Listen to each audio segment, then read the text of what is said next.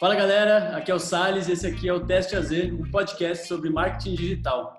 Aqui é o Bruno Gabarra e a gente troca ideias sobre lançamentos, estratégia, tráfego, copy, mindset e tudo que envolve esse mundão digital. Aqui é o Marco Aurélio e vamos ter um papo sem demagogia, mas no estilo papo de bar. Mas ao invés de sair com aquela ressaca, você vai sair cheio de insights e pronto para ação. Eu sou o Rodolfo Franzin, fica ligado que aqui é um papo mais profundo, beleza? É para quem já domina o básico. Galera, Antes de começar o episódio aqui, eu quero falar que hoje a rodada de indicação que a gente passa lá no final tá imperdível, tá animal, vale muito a pena. Então continue aí com a gente. Então vamos lá, hoje o nosso convidado aqui para o Teste AZ é Misha Menezes, o mito do tráfego. Ele é Hotmart Black, Hotmart Partner, já investiu mais de 6 milhões de reais em tráfego perpétuo e sim, é ele que aparecia lá nos seus stories fazendo as dancinhas, usando peruca. Ele quebrou o padrão para produzir anúncios e deu bom, né? Já conta pra gente aí, Misha. Deu ROI esses anúncios? E aí, meus amores e amoras, o pessoal tá ah, só ouvindo, não tá? Mas eu já vou dar um spoiler aqui do meu próximo anúncio. Eu comprei isso aqui, na verdade eu ganhei isso aqui de uma pessoa que me considera muito.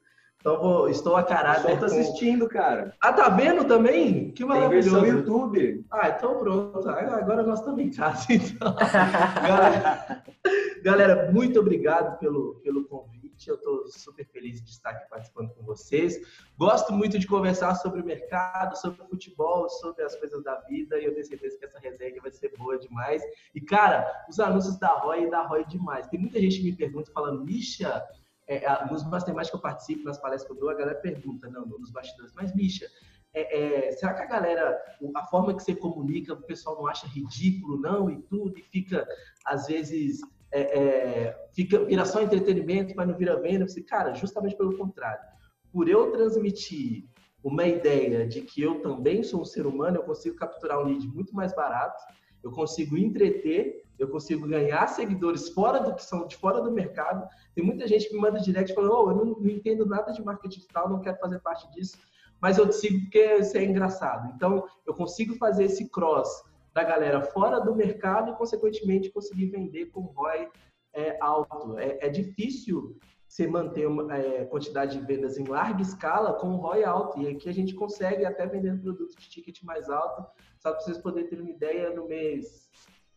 Nós estamos aqui em janeiro, no, em outubro, com um produto de ticket de mil reais, a gente teve 563% de ROI, com venda em alta escala, tudo isso no tráfego direto. Então, às vezes, as pessoas pensam, Misha, pelo amor de Deus, produto de ticket alto tem que ser lançamentos, tem que gerar conteúdo, isso é aquela cara, tudo eu, eu acredito, eu sou um defensor do tráfego perpétuo, do tráfego direto, porque eu acredito, e eu, eu sou de uma escola onde o, o tráfego perpétuo, o tráfego direto é muito forte, então eu acredito que uma, com uma boa oferta e, e uma, uma, boa quebra de padrão, você consegue vender produto de qualquer ticket sem se preocupar com Nutella, com raiz, com, com margarina, com aveia, qualquer outros nomes que vocês quiserem dar. Inclusive, Misha, eu, eu vi um anúncio teu falando exatamente isso, o anúncio que tu falava lá da é que de mandar direto para a página de vendas Exato. e tal, antes de pensar em distribuir conteúdo, eu achei bem bacana. Curti. Exatamente, é porque eu eu, eu, fui, eu fui formado gestor de tráfego pela Queima Diária, que é uma empresa aqui também de Belo Horizonte, que ela praticamente hoje ela domina o, o nicho fitness feminino, né? Que é as donas dos produtos Mamãe Sarada, Missão Fitness, Power Hit, Power Abs, Power Combat. É uma empresa como se fosse o Netflix do fitness, hoje é a maior da América Latina. E eles trabalham, é, como eu era gestor de tráfego de lá, eu entrei lá como social media, fui evoluir para gestão de tráfego. E lá o, o, o, o super boss, que é o Matheus Beirão, muita galera dos bastidores do, do mercado conhece ele, mas a galera de fora não, não conhece muito ele, que ele é completamente low profile. É, ele sempre cobrou um tráfego bem feito, com pelo menos a meta, o mínimo era 100% de ROI, e tudo isso com tráfego direto, sem conteúdo. Se você chegar para ele e falar, Matheus, vamos, produzir conteúdo, vamos entender a galera, ele até arrupia. Ele fala assim, não, dá para poder vender tráfego direto, para que, que eu vou produzir conteúdo? Então, todos os anúncios que a gente fazia, eu fui criado aprendendo a fazer anúncio bom que seja voltado para a venda no final. Então não tem aquele negócio de é, é, como é que fala? Jab, jab, white hook, né? Que você vai mandando. Não, não tinha, mano. Cara, no mesmo conteúdo que você tá falando, você já vende, já manda para a página de vendas e faz um remarketing infinito é, é, por trás ali do, do lead. Então, infinito mesmo, porque quem já, quem já entrou na página de venda do Mish igual eu, puta que pariu. A eu acho que a, de a primeira coisa que eu vi lá no Fire era a galera falando, meu irmão, esse cara aqui tá perseguindo todo mundo. É porque a minha estrutura de remarketing e as que eu faço com, com os clientes, que foi onde eu aprendi a fazer dessa forma, ela dura 180 dias. Então, se você entrar na minha página de vendas agora, você vai ficar durante seis meses me vendo é, com argumentos diferentes. Né? Eu tenho vários tipos de argumentos para cada fase da temperatura do lead. Né? Então, o cara que entrou na, na minha página de vendas hoje, é, amanhã o, o, argumento que eu vou chegar para ele é diferente do argumento que eu vou chegar para ele daqui a quatro, cinco meses, por exemplo. Então, por isso que a galera tem, tem essa, essa sensação que eu tô aparecendo o tempo todo, mas cada um está em uma fase diferente dentro da, da minha estrutura de, de remarketing. E, e, foi, e foi daí que surgiu essa ideia de criativos realmente criativos? Porque, assim, dessa, lá desse background que você teve na queima diária e dessa ideia de perseguir o lead em vários estágios? Então, é, é, lá a gente tinha que ser muito bom de copy. E aí que eu, eu sempre fui. É, é eu sempre... Você fazia a copy e o tráfego do anúncio? É, isso, a copy e o tráfego do anúncio, copy, copy do, do anúncio mesmo. E aí, o que, que, que, pegou? Quando eu, eu decidi é, começar a produzir meu, meus próprios produtos, eu, é, foi ali, a gente teve a ideia de, de fazer o primeiro e-book em abril de 2018. Foi quando a gente teve a ideia para a gente poder começar a botar a cara no, no mercado. Só que, cara, quando eu comecei lá em 2018, o cenário era muito é, muito social, muito padrão. Era a época que o Érico ainda vestia roupa social, que a Camila Porto aparecia nos vídeos dela vestida de Dudalina. Ninguém usava roupa pretinha. O único que usava roupa preta, igual vocês tudo então, era o Goff. O Goff era o único que usava roupa preta. Samuel Pereira subia no palco de terno. Então, era, tipo, era, era uma coisa muito meio que elitizada. Aí eu fui pensei, cara, como que eu vou quebrar quebrar o padrão, trazendo minha personalidade? Porque tem gente que pergunta é, se isso é um personagem, mano, eu sou assim o dia todo. Às vezes minha esposa fica até, até com raiva que ela vai brigar, querendo brigar, discutir, e eu levo na brincadeira e ela fica bolada comigo. Então eu sou assim, eu sou assim, né? É, é casado? É natural. Sou casado, cara, há três anos casado. já, dez anos de relacionamento. A gente completa, é, completou ano passado. 10 anos de relacionamento e ela é, foi, eu, eu, brinco com ela que foi o melhor investimento que ela fez, que ela me conheceu na pobreza, né? E agora ela tá aproveitando, né? me conheceu, andava de ônibus, andava de ônibus, de metrô. Royaltíssimo, royaltíssimo. E aí eu precisava de alguma coisa para poder... Que... Hã? Oh, desculpa, mas já aproveitando, você é casado, tem filhos ou é só. Ou... Não, filho não. Eu quero aproveitar a vida o máximo, mais uns 5, 6 anos, tranquilo, sem filho, para depois, depois pensar, filho, que eu acho que filho dá muito trabalho. Filho não que tem um lugar de. Filho não dá um lugar de desligar. Você fala assim, nossa, esse menino não para, onde que desliga? Não tem. Onde não que tem. devolve? Não tem. Então tem, tem que ser. Inclusive, inclusive, daqui a pouco minha filha aparece aqui, eu vou até trancar a porta. Boa lembrança. Então eu quero curtir, viajar bastante ainda curtir, ficar mais maduro ainda. 27 anos, eu acho que eu tô muito novo ainda. Eu acho que quando tiver lá com meus 32 já e tudo tranquilo, aí é, dá, dá para poder é, arrumar uns meninos para poder alegrar ainda mais a casa.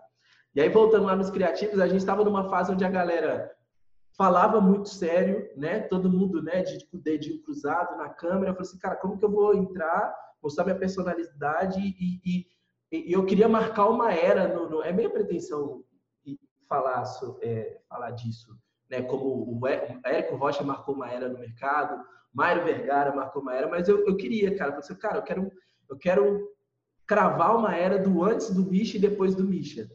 Então, eu falei, cara, eu vou com a minha personalidade, vai ter gente que vai me amar, vai ter gente que vai me odiar, tanto que no começo mundo falava, ah, isso não vai dar certo, você está fazendo muito brincadeira, ninguém vai acreditar nisso e tudo. E, cara, eu decidi manter, graças a Deus tem dado certo. E hoje eu vejo muitos grandes players é, me perguntando, muitos grandes players me mandam mensagem perguntando é, o que a gente estava conversando antes, de, cara, isso dá ROI mesmo, dá certo. Aí já começa a fazer anúncio mais descontraído, já tem mais quebra de padrão, já, já é, é os próprios anúncios já não é aquilo é, só sentado falando mais para a câmera, bota a cena externa e tudo. Então eu acredito que eu, eu pude contribuir para o crescimento do mercado, para a gente poder. É, eu, eu, gosto muito de falar que, cara, é, ninguém entra no Facebook no Instagram falando, ah, hoje eu vou, eu vou comprar um curso de Facebook. Aí onde que eu vou? Vou entrar no Instagram. Ninguém faz isso.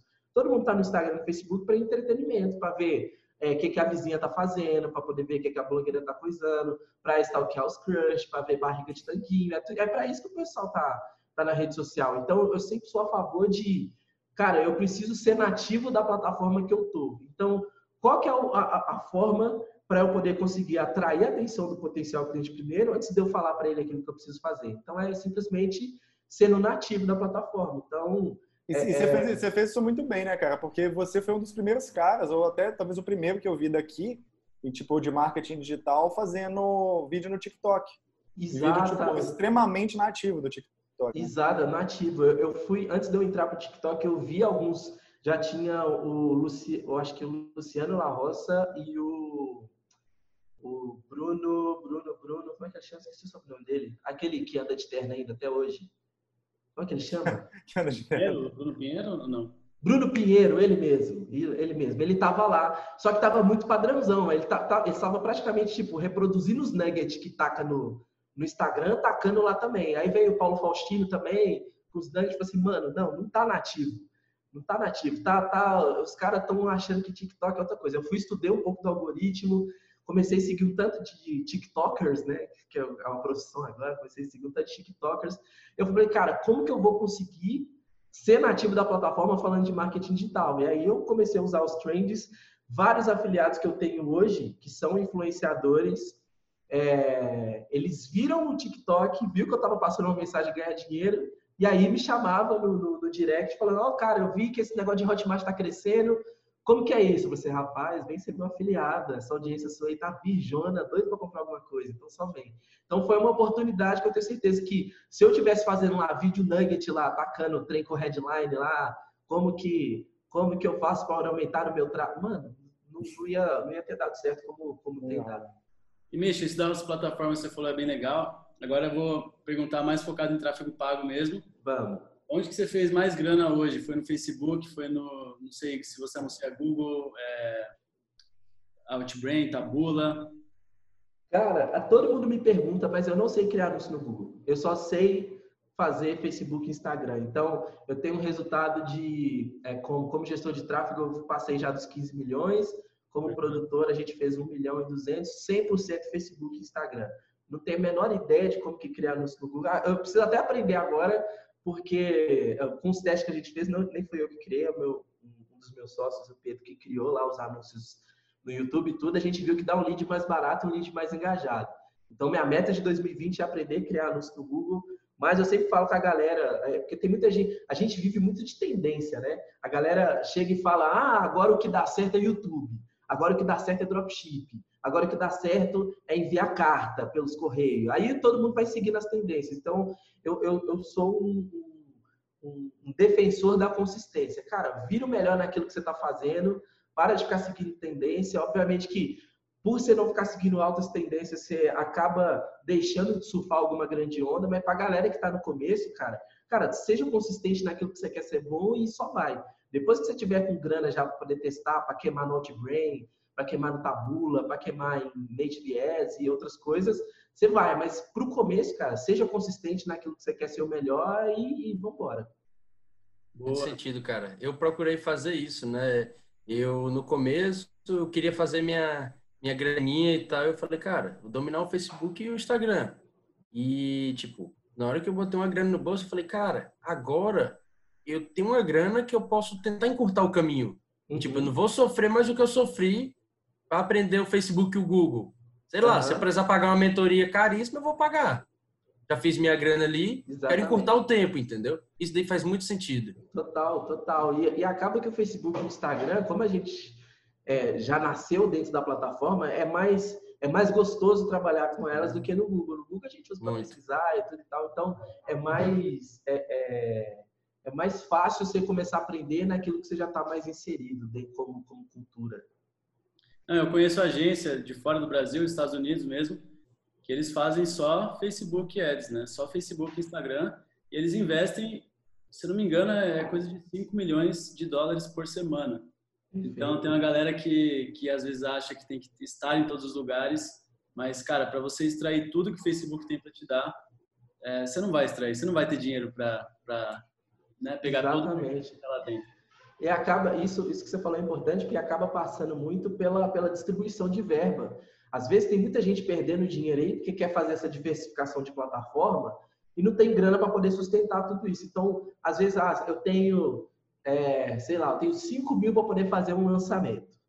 É, e aí a, o, o, o, fulano está falando que é bom fazer anúncio no YouTube, o ciclano está falando no Facebook, o outro está falando no, no, Instagram. Aí você divide sua verba para os três, enquanto que você poderia concentrar esses 5 mil dentro de uma plataforma só, que talvez a inteligência que você vai adquirir lá dentro é, é, é muito mais rica do, que você diversificar o investimento em vários tipos de plataforma. Então, pô, eu tô com, coloquei mil para o Google, dois mil para o Facebook, 1.500 para o Instagram e sobrou 500 para eu poder fazer de artigo e não sei na onde. Então, é, é, é, é, muito pior. Eu prefiro concentrar o, todo o investimento, principalmente para a galera que tem pouca grana ainda para poder investir, concentra tudo num só, que eu tenho certeza que você vai colher muito mais inteligência do que se tivesse diversificando o tráfego em vários lugares.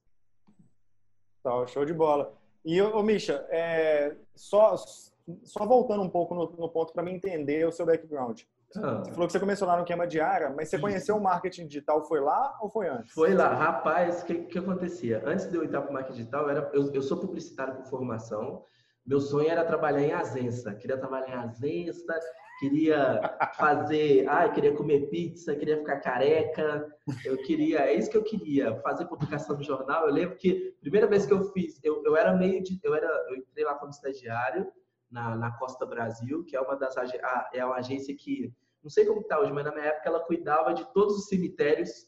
Então a gente fazia a, a, a agência era uma morte só. Quando o povo morria, a gente ficava feliz porque a gente fazia anúncio para todos os cemitérios de Belo Horizonte, Minas Gerais, era, era a agência dos cemitérios e a gente tinha também alguns, alguns clientes pontuais de, de outros tipos de mercados, supermercados, essas coisas todas. E aí eu lembro que a primeira vez que eu vi um, uma arte minha que eu fiz num, num backbuzz, cara, que orgulho. Eu mostrava para minha mãe, eu disse, mãe, é para isso que eu estudei. Olha aqui a arte que eu fiz aqui, né, ganhando 700 reais na época eu. É isso que aqui, é para isso que eu nasci e tal e tudo. E aí, eu, aí teve uma hora que eu falei assim, cara, eu quero ser empreendedor. Aí eu chamei um amigo meu, Felipe, que foi, foi meu sócio, há, é, foi três anos meu sócio. Nós dois saímos ao mesmo tempo das empresas onde a gente, onde a gente trabalhava, ele era TI, a gente foi ser fotógrafo de casamento. Vamos viver da nossa paixão, vamos ser fotógrafo. Ficamos três anos rodando o Brasil, tirando foto. A gente até era bom, cara, a gente era bom. Aí o que, que aconteceu? é, nós falamos, vamos começar a dar aula de fotografia. Eu sei criar uns anúncios, sabia nada, achava que sabia. Sei criar uns anúncios, vou começar a dar curso aqui em Belo Horizonte. Então você cuida da parte técnica, eu sempre gostei de marketing, você faz a, eu faço a parte de marketing do curso. E aí, mano, eu criei o, o, o, o fizemos, alugamos uma sala aqui, tudo, preparamos tudo. E aí eu comecei a fazer os anúncios. Para minha surpresa, a gente não conseguiu nenhuma inscrição. E aí, antes de, de do, do, evento começar, né, do, do, do, workshop, aí nós, eu lembro a gente saiu na rua, chamando os outros, mandamos áudio para os amigos, oh, vem aqui, vai ter um curso de fotografia, já está tudo pago, gratuito, só para a gente não perder a oportunidade. E aí eu fui falei, cara, eu preciso aprender mais de anúncio. Estou chegando na época de casar, é, o dinheiro que, que, que a gente está ganhando não está dando para poder pagar as contas, tudo. Dá, dá para sobreviver, mas Tipo, o mês é muito longo por, por tanto de grana que a gente, que a gente ganha. Vou voltar para o mercado. E aí eu comecei a procurar, eu estava finalizando a faculdade, eu achei a queima diária com, com vaga para social media. Assim, pô, sei fazer umas postagens, sou blogueirinho. Na época, é, é, eu tinha, eu tive o maior blog mineiro de relacionamento cristão, então eu sempre amei escrever. Por eu ter um relacionamento de 600 anos, praticamente, né? até, caso, até a gente casar, foram seis anos de namoro. É, é, e aí, para quem é cristão, foi, foi, sem, foi sem cavucar. Então, tipo assim, a galera, a galera me considerava um guerreiro. Assim, mano, como você namora seis anos, sem transar nem nada? Então, eu falei assim, não, mano, é, é, é estilo de vida e tal. Então, meu blog foi, explodiu, ia uma porrada de igreja, dar palestra e tudo. E aí, eu usei isso como argumento para poder entrar. Pô, eu tenho um blog tudo, é o maior de Minas Gerais, tudo. Entrei como social media. Na hora que eu cheguei lá dentro, que a, a, empresa tinha televisões né, espalhadas né, por, por, com as metas e tudo. Aí eu via lá e falei assim, gente, que de venda que faz, né? Que nesse negócio e tudo. Aí fui vendo. Aí um belo dia eu fui fazer a conta. Aí eu pensei, pô, fizemos X vendas hoje. Deixa eu calcular pelo valor do produto que a gente está vendendo. Quando eu fiz a conta, eu falei assim, o quê? Que esse cara ganhou esse dinheiro só hoje? Você tá doido. Aí foi onde eu comecei a despertar o interesse por, é, por lançamento. E aí o Matheus é um cara que. É, é, hoje nós somos três sócios, eu, Pedro e o Luiz. Nós três éramos de lá, nós três fomos treinados pelo Matheus para poder, tipo assim, viver lá da, na queima diária, tipo, 10 anos, ele passou todo esse conhecimento para isso. E realmente o nosso grande desejo era não sair de lá nunca, era virar sócio da empresa e tudo. Só que, cara, fazendo as contas, você fala assim, mano, principalmente eu como gestor de tráfego, eu vi assim, mano, olha o tanto de venda que eu fiz esse mês e olha o tanto que eu estou recebendo. Se eu fizer esse tanto de venda para mim, não faz sentido eu estar aqui. Então, essa, essa, essa coceirinha eu comecei a ter e eu fui maturando isso durante um ano, um ano, e até tomar a mesma decisão de chegar com, com o boss e conversar. Ele mesmo veio conversar comigo, porque ele viu que os negócios já estavam andando, e ele foi veio e falou, cara, você precisa tomar uma decisão, você vai ficar ou você vai sair? E aí foi o, o grande derradeiro dia, que foi antes do Fire de 2018. É, antes do Fire de 2018. Tava na semana do Fire, e eu fui, eu fui falei, cara, se ele tivesse ter essa conversa comigo nessa semana do Fire, é o sinal que eu vou sair daqui e vou dar muito certo. E foi dito e feito. Eu saí num dia, no outro dia eu estava lá no Fire vivendo minha primeira experiência como atual desempregado, né? Porque os trem tava só caminhando. e aí foi isso. Então todo o meu background de lançamento, de, de tráfego direto, foi tudo eu aprendi lá, não tinha noção nenhuma que era esse mercado de infoproduto ouvia muito pouco, porque na época lá, em dois, eu entrei em 2016, nessa época, muito poucas pessoas, era só aquela patotinha do Érico mesmo que falava, né? Que era Camila, o Murilo Gan, Você Bom, é, o Mário, que estava começando. Então, era uma galerinha bem seleta que falava disso.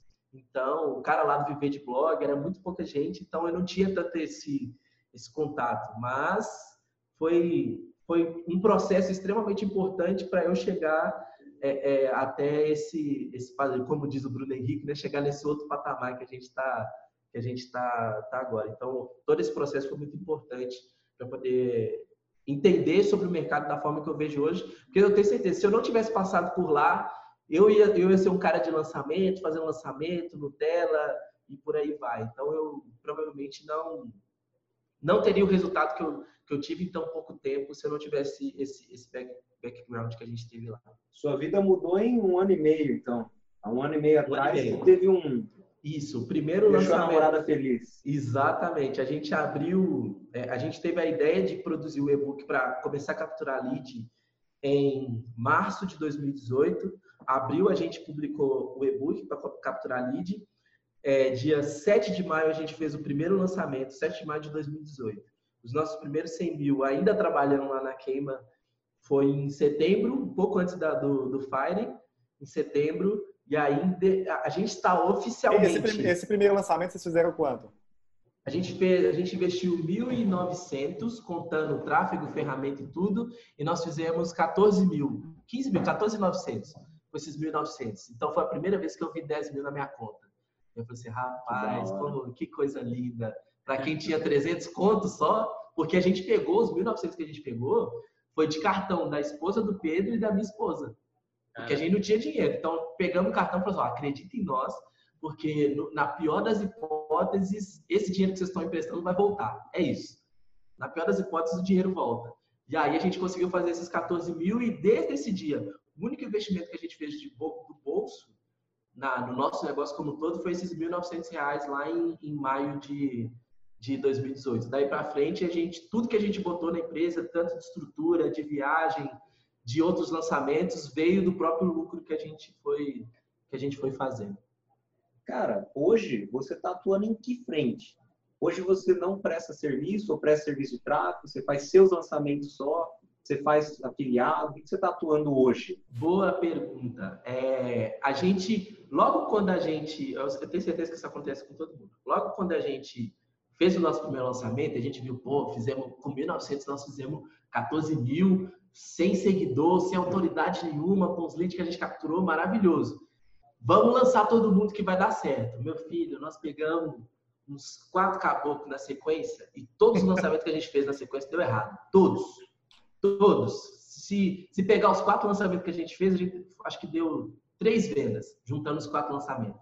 Aí foi o um momento que nós paramos e falamos assim, rapaz, não tá na hora de sair daqui ainda não. Porque a gente viu que esse negócio não é tão esse negócio de internet não é tão certo não. Às vezes a gente fez na cagada. Foi é, adestramento de cachorro, é, adestramento de cachorro, odontologia, é, emprego e SEO. Foram esses quatro nichos, né? Lixos, né bons nichos, bons nichos, mas a gente achou que eram os bichão. Nossa, não, rapaz, a gente, mano, é triste, triste, é triste contar isso, mas serviu de aprendizado. Para a menina do, do, do adestramento, ela inclusive era aluna do Forma e tudo, é, a gente tinha, é, tinha uns, acho que 2 mil. A gente pensou, pô, com 1.900 nós fizemos 14. Então, vamos falar que o nosso padrão de investimento é 2 mil, que a gente vai fazer chover também. Falando com ela, oh, 2 mil, bota aí na nossa mão, você vai fazer um lançamento maravilhoso. E o lançamento foi em é, agosto, agosto para setembro, né? O Fórmula ao vivo é em dezembro. Nós falamos, oh, dezembro nós tá todo mundo subindo no palco, com 6 e 7. Você vai ver, minha filha, é isso, mano. Vendeu, o dela, dos três que vendeu, dela vendeu um. Aí nós falamos, não, não, é, o primeiro lançamento né, é, é mais difícil mesmo, né? baixar, beleza, rompemos o contrato. Só que o problema de tudo, cara, é porque esses quatro lançamentos foram, tipo, em semanas seguidas. Então, não foi no, no espaçamento. Então, a gente abriu o carrinho numa semana, deu ruim, do, a gente já estava capturando lead. Aí foi o do, do emprego, o do odontologia e o do SEO. E o do SEO foi pior, porque o cara era de São Paulo e a gente trouxe ele para Belo Horizonte para poder gravar o CPL. Fomos no para quem é de Belo Horizonte, né? Nós fomos no Parque Municipal, gravamos CPL lá, bonito, Legal. cheio de take, tudo, mano, vendeu, vendeu um, vendeu um. Ticket era um pouquinho mais alto, 997. E, nossa, esse cara, esse último foi uma das maiores frustrações, que a gente investiu 16 mil reais, cara. 16 mil 16? reais de investimento. 16. E voltou mil. Voltou mil conta. Ô, Misha, porque você, olhando para trás hoje, você consegue entender o que, que rolou, o que, que deu de errado?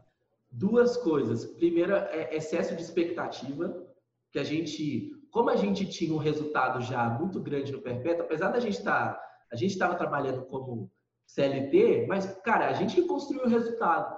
Então, a gente chegar para o cliente e falar assim, não, cara, a gente é, é, a gente é responsável ó, é por fazer é, sete dígitos todo mês, né? Essa grana passa na nossa mão, eu faço, ele é responsável por isso, por isso, aquilo. Então, a gente crescia a expectativa do cliente muito. Então, o cliente pensava, pô, se esses caras fazem chover com esse tanto de investimento, se eu botar mais na mão dele, vai virar o jogo. Só que aí entrou um problema. O único lançamento que a gente tinha feito interno, porque lá na, na queima sempre é, fazia o lançamento do produto, é aquele estilo de lançamento por lista, que o Eric ensina também, fazia o lançamento por lista e depois o produto virava no perpétuo. Então a gente, a única experiência que a gente tinha com o lançamento interno foi com o que a gente fez. E eu considero o nosso muito fora da curva. Por quê? Cara, por causa de, da forma que a gente faz a comunicação, por causa dos anúncios, a gente entrou como é, é, disruptivo no mercado. Então, cara, foi, foi muito fora da curva. E aí a gente pegou esses então, quatro... Então, então peraí, peraí, só para me entender. Esse de 1900 ah, que voltou 14, ele foi um interno? Foi um interno. Show. A gente já foi direto pro interno. Não fizemos semente, nós falamos, cara, vamos testar. Se der certo, Deus. Se não der certo, a gente continua trabalhando aqui, estamos ganhando bem, vamos seguir carreira. A gente sabe que se a gente continuar aqui vai dar certo, tem uma confiança do chefe, vamos testar. Então, esse foi o interno. Aí a gente achou, cara, se conseguimos fazer isso, vamos fazer com todos. E aí a gente queimou a etapa com todos. Não fizemos semente, já fomos pro interno. É, é, é, na época a gente sabia tanto de cópia para lançamento, então um dos principais erros foi a gente não é, ajustar a expectativa do cliente, porque a gente já botava a expectativa lá no alto, e outro eu acho que foi muito falta de experiência do processo como todo. A gente era muito desorganizado, a gente atrasava todas as entregas, fazia tudo no, no susto, que a gente ainda estava trabalhando, né? Então tudo que a gente tinha para poder fazer era no período da noite, o final de semana, então fazia as coisas tudo no susto, atrasava tudo. Então, cara, é, deu errado porque a gente fez tudo para poder dar errado mesmo. Porque tudo que dava para poder fazer errado, a gente conseguiu, conseguiu fazer. Então, olhando para trás, tanto que quando a gente ficou por conta mesmo, é, a gente falou, cara, agora vamos sair, tá no momento de sair, já dá, com a grana que a gente ganhou, já dá para a gente pagar o mesmo salário que a gente recebe aqui. A primeira coisa que a gente fez foi, cara, vamos estruturar um processo que apesar da gente não gostar disso, a gente já viu que isso é importante. Então, se a gente quiser ter resultado, a gente precisa, precisa disso. E aí a gente saiu. Só que aí a gente continuou. Aí foi a época que a gente virou partner da Hotmart, foi em março de 2019. E aí a Hotmart começou a socar cliente bom na gente. Aí nós pegamos todo investimento, pegamos Beca Milano, que é, que é, é estourada, tem programa na televisão. Pegamos só clientão, GK, é, Elcio Coronato, esse pânico bateu na nossa porta, Corinthians, é, quem mais? Nossa, só clientão grande chegou. Aí a gente se viu num cenário, cara, a gente está com 14 clientes e nós somos, na época, quatro pessoas. A gente não estava dando conta de, de, de, tomar conta de todo mundo. Todo mundo mesmo, Nessa época, mesmo só estágio. interno. Nessa época, a gente, tava, a gente já entendeu que lançamento não era muito a nossa praia. Então, tudo perpétuo que é pior ah, tá. ainda. Perpétua é gostoso de fazer, mas é chato porque o trabalho não acaba nunca. Então, todos os produtos na fase inicial, alguns deles precisando construir autoridade do expert, tudo, construir produto, gravar o produto, todos na mesma fase, 14 clientes, e os 14 clientes. Oi? 14 clientes, 4 14 clientes, nós éramos quatro pessoas e todo mundo, ó, buzinando, cadê o coiso? Cadê não sei o que e tudo. E a gente vivia apagando incêndio. A gente fazia o de uma, falou assim, nossa, já atrasou a página de venda do outro. Aí ia fazer um outro. Aí tem que começar, mano, loucura. E aí a gente conseguiu rodar alguns. A, a gente viu no Mastermind que a gente participa, é, a galera falando, mano, vocês são doidos. Tem muita gente aí no mercado que consegue fazer muito mais resultado. Nessa época, é, a gente estava fazendo um faturamento em média de 30 mil por mês, mais ou menos. Nosso custo fixo era baixo, né? A gente conseguiu um lucrozinho bom, mas a gente estava fazendo 30 mil. Só que, cara, pelo tanto que a gente trabalhava, era para a gente estar tá fazendo 100, 150 mil por mês tranquilo, se a gente tivesse com alguns projetos pontuais. Então, foi uma fase muito difícil da gente começar, a gente entender, porque, por exemplo, cara, o Corinthians bate na sua porta. Você fala, cara, eu vou, eu vou dispensar o Corinthians? Que, que eu quero na roda dos amigos? Eu quero chegar e falar, cara, eu lanço Corinthians, meu filho. Oh, vou viajar para São Paulo, ganhar a brusinha de graça. É isso que eu queria. Só que a gente esquecia do trampo. Ah, eu, eu, eu, eu, lanço é atriz global, eu lanço influenciador. É, era isso. Mas na prática, mano, era uma loucura. Então a gente desvincular essa mentalidade de que cara, é melhor a gente ter menos clientes, mais clientes direcionados. É, é, e muitas das vezes a gente ia precisar demitir alguns bons clientes que tem nome, que dá branding para a gente dentro do mercado. Então, essa foi uma decisão que demorou mais ou menos uns seis meses. E aí a gente, cara, demitimos praticamente todo mundo. E aí a gente tinha uma decisão, cara, vamos ficar só com os produtos. A gente via, a gente tá fazendo 80-20 ao contrário. Era é, aquilo que tinha 20% do faturamento, a gente botava 80% de esforço. Enquanto isso, os meus produtos deslanchando sustentando 80% do faturamento da, da, nossa operação toda e a gente dedicava 20% só, porque a gente sabe, pô, quando a coisa é dos outros, a gente dá muito mais valor, muito mais cuidado do que aquilo que é nosso. Então, o nosso ficava julgado, só que dava 80% do faturamento nosso, enquanto... O seu produto. Isso, os meus produtos, a nossa... Eu já tinha o seu também nessa época. Já tinha. O nosso... A gente fez o primeiro lançamento em maio e a gente nunca parou, sempre foi com eles. Aí, criando mais produtos, construindo a esteira direitinha, suporte aluno, é, mentoria, essas coisas todas, enquanto partida os outros produtos dos clientes. Aí a gente tomou essa decisão, mandou todo mundo embora. Aí a gente pensou, cara, vamos ficar só com os nossos. Só os produtos da, da a gente chama aqui da linha bicha, né? Vamos ficar só com os produtos da linha bicha.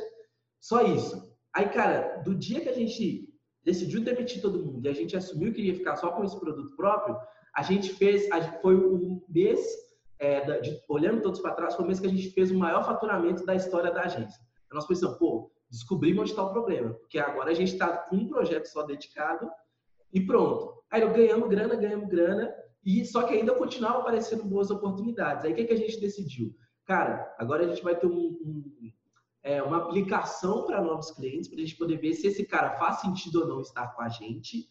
É, alguns clientes são bons por causa de brand, né? Porque é, é, eu tenho muito medo de ser um gestor de tráfego que gere só o meu próprio produto, eu tenho medo disso. É, não, não que isso seja ruim, mas para quem está vendo de fora, você, ah, cara, mas você faz tráfego só do seu produto, e aí? Então, eu, te, eu, eu tenho ainda muito medo disso.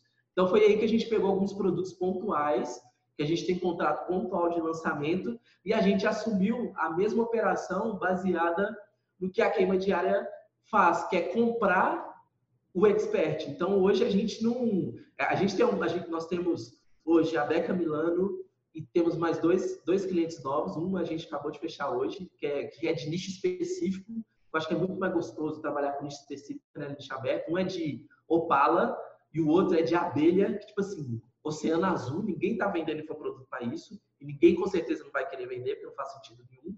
Então, é, são produtos que já estão validados, o cara já tem audiência, já tem autoridade, então é só a gente chegar e entrar com o pé na porta, então são clientes pontuais e alguns experts que a gente compra. Então a gente tem uma expert que é de é, muito boa naquilo que faz, que ela faz bolo fake, vende bolo para uma porrada de festa no Brasil todo. Então a gente viu a oportunidade, então a gente comprou ela. Então o produto é nosso, a gente faz com ele o que a gente quiser, a gente ganha a maior parte do produto e ela é a expert que gera conteúdo para o produto. Então esse é o modelo de negócio que a gente está trabalhando desde o finalzinho de 2019 e é aquilo que a gente vai postar em, em 2020. Então, hoje, basicamente, produto perpétuo é só linha micha e produtos de lançamentos pontuais que a gente tem. Então, a gente faz tanto interno quanto meteórico e os produtos dos, dos experts que a gente compra, que também são produtos perpétuos também. Mas só para me entender, então o ah. produto, ah, o produto é seu, esse produto, produto é nosso. do, do expert. Isso, o produto é nosso. A única coisa que a gente fez é pagar ela, ó, toma aqui 12 mil para poder gravar um curso, vai receber royalties, é, ali, é, pequenininho ali por mês, mas o produto é meu, faço o que eu quiser, você tem que fazer o que eu mandar. Tem que gravar vídeo assim, grava. O produto é nosso. Então, é, é, não, é, não, é, não tem essa relação de coprodução. Porque, querendo ou não, quando a relação de coprodução, o expert, às vezes, ele acha que ele tem mais poder do que o lançador. Então, ele quer adaptar para onde ele não sabe o que, que ele está fazendo e tudo. E a gente passou muito estresse com isso. E a gente falou, cara, o melhor formato. A gente via lá a queima funcionando super bem, tem nenhum tipo de dor de cabeça. A expert às vezes falava, ah, por que, que faz assim, assim, assado? Não, não vou fazer não. O produto é meu, eu faço o que eu quiser. Então a gente adotou esse, esse, esse mesmo. é meu, eu faço o que quiser. É. Sai fora. Exatamente. Então a gente adotou essa, essa, esse formato e, cara, a melhor coisa que a gente fez na vida. Mas eu também acredito que se a gente não tivesse passado por esse processo de seguidas frustrações, de chegar no momento de ter 14 clientes, de tudo, a gente não entenderia que esse é o melhor formato para a gente. Foram aprendizados, né? Exatamente, com toda certeza. Acho que quando você aprende na dor é melhor do que aprender só naquilo que, que, que os outros estão falando, né? Porque quando dói, você aprende mais, com toda certeza absoluta. E, e, e você está falando de dor, de aprendizado? Você já teve algum fracasso que você considerou que foi tipo assim o big fracasso, tipo o mega fracasso da sua vida e que tipo você tirou um puta aprendizado? Cara, esses quatro lançamentos consecutivos que deram errado foi um dos maiores aprendizados que a gente teve. É, o primeiro, o primeiro hater foi um grande aprendizado também, porque serviu para poder criar casca, né? Porque eu, eu, eu, vinha tipo, cara, todo mundo elogiando, é que bonitinho, é que fofinho ele, é que sorriso bonito, não sei o que lá. Quando eu recebi o primeiro áudio, porque na época, mano, todo mundo tinha meu WhatsApp, eu dava WhatsApp para todo mundo, ah, quer tirar dúvida no WhatsApp. Mano, quando eu recebi o primeiro áudio de cinco minutos só me xingando. Caralho. Aí, eu, aí, aí que a ficha meio que caiu. Eu falei assim, ó, cara, eu, eu, vi que, eu vi que vai ter amadores e odiadores. Então, o primeiro hater também foi um grande aprendizado, tanto para poder criar resiliência, tanto para poder perceber que tem gente que vai gostar e que não ia gostar, porque até então só tinha gente elogiando. Então, acredito que os, os maiores aprendizados, foram três, né? Os maiores aprendizados foram é, esses quatro lançamentos frustrados na sequência, o primeiro hater e a época onde a gente quase estava morrendo, porque a gente estava com os 14 clientes rodando, buzinando, todos eles xingando nos grupos de WhatsApp que a gente tinha, que foi o final de semana que eu mandei o áudio para os meninos falei assim, galera, vocês podem até estar tá curtindo ter muito cliente, mas se for poder continuar assim, eu não vou querer não. Então, ou a gente demite todo mundo, ou a gente para com esse negócio agora. Então, esses foram os três grandes marcos que a gente, que a gente teve de, de frustrações que ajudou a gente a crescer muito como, como agência e como, como produtores também. Então você acredita bem nesse, nesse mindset, tipo, Vale do Silício, né? De errar, errar rápido. Você acha que foi é, essencial? Foi total. Quanto, e a gente olhando para trás, cara, a gente está é, a gente está em janeiro, tem um pouco mais de um ano e meio, né? A gente começou em 2018, cara. Abril de 2018, então é um ano e meio. E se olhando para trás, parece que são 10 anos, mano, de, de, de, aprendizado. Às vezes a gente conversa de coisa aqui, nossa, você lembra quando a gente fez isso? A gente vai ver, pô, cara, foi três meses para trás só. verdade, a gente verdade. fala como se tem 10 anos que o negócio passou. Então, é, esse, a gente acredita muito nesse conceito de quanto mais rápido você errar, melhor. E eu acho que no mercado não, não, não aprende quem, quem estuda mais. Tem muita gente que chega no meu direct falando, ah, eu estou estudando marketing digital tem seis meses, agora é que eu vou. Mano, não é faculdade. Eu acredito que quanto mais rápido você errar, melhor. Melhor para você e melhor para os seus resultados futuros, porque tudo isso que você está errando agora, você acaba transformando em inteligência para os resultados da frente, com toda certeza absoluta. Vai para ação, Micho. né? Vai para ação. Exatamente. Micho, eu aproveito para te fazer uma pergunta. Cara, se tu tivesse que treinar hoje um gestor, não sei se tu já treina, né? Um gestor uhum. de tráfego do zero. Como tu iria pedir pro cara começar? O que tu iria ensinar para ele? Tu ia para a famosa central de ajuda? Ah, Deus me livre e guarde. Eu não gosto de ler. eu gosto de ler, eu vou ler central de ajuda, gente. Porra. Me conta, me conta uma pessoa que lê manual das coisas que compra. Me conta. Tem algum retardado no universo que compra uma geladeira e eu vou ver o manual? Não tem, gente. Como instalar a geladeira? Como instalar a geladeira? Não faz. Você não vê manual. O máximo que você faz é ver um tutorial no YouTube, que é mais prático e tudo, mas você vai aprender fazendo. Eu sou, eu, eu sou adepto de aprender da mesma forma que eu aprendi. Cara, o Matheus chegou para mim, abriu o gerenciador e falou assim: ó, esse aqui é o gerenciador, senta do meu lado e vê como que eu crio um anúncio. Criou um anúncio, aí eu falou, agora faça que eu estou do seu lado olhando como que você faz. E aí fui perguntando, criando, e aí, cara, maldade você vai adquirindo. Então, cara, quando você tem a primeira conta bloqueada, você vai entender, cara, por que, minha conta foi bloqueada? Aí você vai entender, pergunta para os outros, aí você vai, pô, botei aqui, é, emagreça em, em 15 minutos. Não pode falar que emagrece em 15 minutos, tem que falar que emagrece em uma hora. Parece que Aí não tem a conta bloqueada, entendeu? É assim, cara, eu sou, eu sou assim, se eu, é, eu já treinei vários gestores de tráfego, muitos deles estão trabalhando em algumas agências também do Brasil, aqui em Belo Horizonte, e eu sou, eu sou adepto de, cara, quer, quer aprender, vê como que eu faço e vai, vai fazendo do seu jeito. Porque cada um, apesar da gente viver no mercado essa briga de metodologia, né? Faz isso, faz aquilo, acho que cada um consegue pegar o bom de que cada pessoa está falando e desenvolver sua própria inteligência em cima daquilo. Então, acredito que não, no tráfego não tem verdade absoluta. É, é, no tráfego, todo mundo vai desenvolver sua expertise. Então, tem muita gente que fala, é, falando, ah, mas o Sobral, por exemplo, o Sobral falou de, esses dias, o que, que ele falou, meu Deus do céu? Foi de é, escala no feriado. Foi de feriado? No Natal. Escalar anúncio no Natal. Aí ah, falou, foi, foi. aí eu fui e falei, cara, eu fui falei com os meus alunos, cara, não faz nada em dezembro, que dezembro é um mês horroroso. Deixa dezembro para poder testar pouco e começa janeiro, que janeiro é um dos melhores anos, poder, um dos melhores meses para poder vender. Aí vieram no meu direct cobrar, pô, o Sobral tá falando que, que tem que escalar em dezembro. Eu falei assim, meu Deus do céu, vai Sobral captura lead. capturar lead, beleza, é uma coisa. Agora, vem fazer tráfego direto para a página de vendas é outra coisa completamente diferente. Se você errar a mão no lead, é uma coisa. Você perde muito pouca grana. Se errar a mão no produto que você está vendendo de 300 reais, é outra coisa diferente. Então, custo por passei... aquisição vai para lá. Né? Isso, né? exatamente. Já passei 3 de dezembro, sei que dezembro é ruim. Então, não anuncie dezembro, deixa para janeiro. Então, não existe verdade absoluta. Cada um adquire sua inteligência, seus próprios testes e tem essa autoridade para poder falar, oh, cara, eu faço assim desse jeito e para mim funciona assim. Isso não significa que o que o outro está falando é errado, entendeu? Ô, Misha, é, queria perguntar um pouquinho sobre pessoas aí que estão do seu lado trabalhando com você. Boa pergunta. Primeira pergunta. É, você tem dois sócios hoje na, na agência com você, é isso? Isso. Nós somos, na verdade, eu mais... São dois mais um, porque a gente tem um, um sócio mentor, né? Que não não está na operação, né? fazendo é, crochê lá todo dia igual a gente faz, mas ele ele vê, vê como, como um sócio mentor. Então, tipo assim, cara, a, a gente está pensando em pegar o cliente X, será que faz sentido? Pela experiência que ele já tem de mercado, é, é, ele acaba ajudando a gente nesses conselhos, porque cara, é muito importante é, é, você ter um acompanhamento de alguém que está no, no nível que você quer chegar. Eu acho muito importante, porque a pessoa acaba apresentando alguns atalhos para você poder chegar. Então, hoje a gente tem é, é, são eu mais dois sócios, mais um sócio, sócio mentor.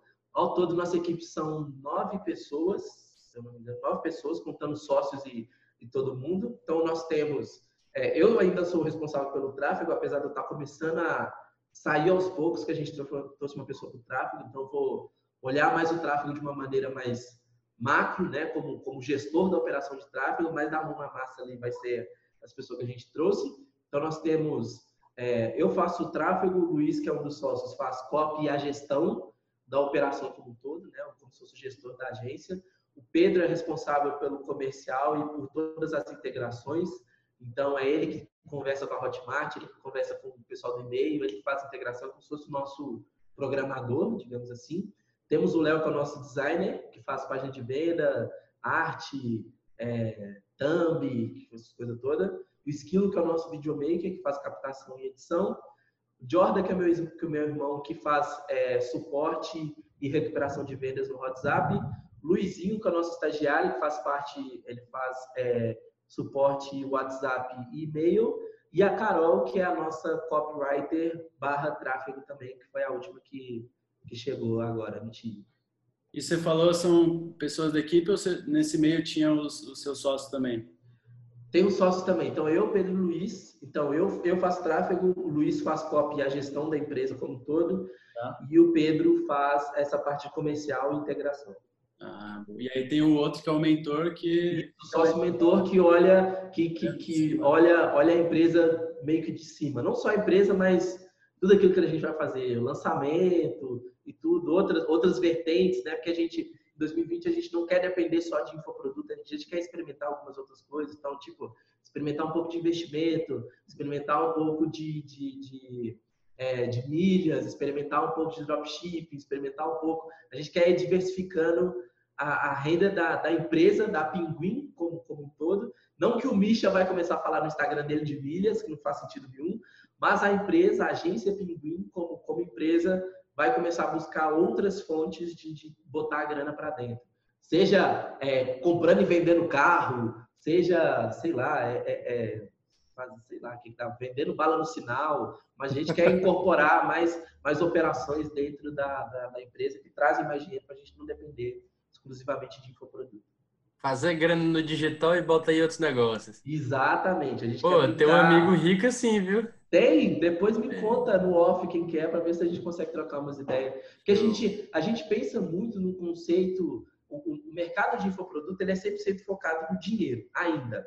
Então é tipo assim, cara, eu quero, cara, fiz um milhão, tô milionário, problemas, vou viajar para Maldivas, vou comprar Camaro, vou, é isso, cara. Por quê? O cara trabalha sozinho, às vezes ele tem uma, um freelancer contratado de edição, um freelancer de copy e um estagiário japonês escravizado lá para poder fazer tudo, suporte tudo. Às vezes tem isso, tem isso. Então ele tem essa liberdade de viajar o mundo todo, tudo, mas a gente, a gente quer muito construir um negócio mesmo, cara. Um negócio que eu vou poder, que meu filho vai poder chegar na escola dele, chegar, ó, oh, meu pai faz isso, isso e isso. Não que meu pai é vendedor de né? Eu tenho, a mineiro tem meio essa cabeça tradicional ainda, né? A gente quer, pô, cara, vamos, será que a gente vai chegar num, num nível de alguém vai querer comprar pinguim? Mas, pô, se a pinguim viver só da imagem do bicho, ela não tem valor nenhum. Da mesma forma como a, a ignição, a, a ignição digital. Ninguém compra a ignição digital porque a ignição digital é o Érico. Deus me livre e guarde, ele morre um dia, o que, que acontece? bota o Hugo para poder fazer o, o Maratona 6 e 7, aí tá, deu ruim demais, não sabe falar direito. Então vai, dar, vai dar problema. Então, então a gente quer. então a gente quer começar a descentra, montar um negócio mesmo para a gente, cara, se um dia a gente, cara, agora a gente consegue vender isso, se é, o, se é o caso, a gente tem ativo que faça a empresa ter um valor de mercado, não só por, por vender infoproduto. É, e querendo ou não, a queima diária que vocês trabalharam é assim, né? Então, exatamente. Esse, essa, essa parte. Exa exatamente isso. Então, hoje, hoje o Matheus já, já é um empreendedor da Endeavor, então já está numa outra vibe, não está naquela, naquela mundo sanguinário de ganhar dinheiro. Então, já está pensando nisso, já de, ah, como, será que faz sentido abrir IPO? Será que faz sentido trazer mais sócio investidor? Então, a gente já, a gente, por incrível que pareça, a gente tem pouco tempo de mercado, mas já teve gente interessada em investir no negócio, a gente já passou, já tivemos duas propostas de investimento. Então, isso que abriu o nosso olho para poder falar, ó, oh, cara, dá, dá para a gente construir um negócio e não ficar pensando só em ganhar dinheiro vendendo e-book, videoaula, essas coisas todas. É, e, e, a parada é que a, tem, tem a grande diferença entre lançador, né, assim, e empresário.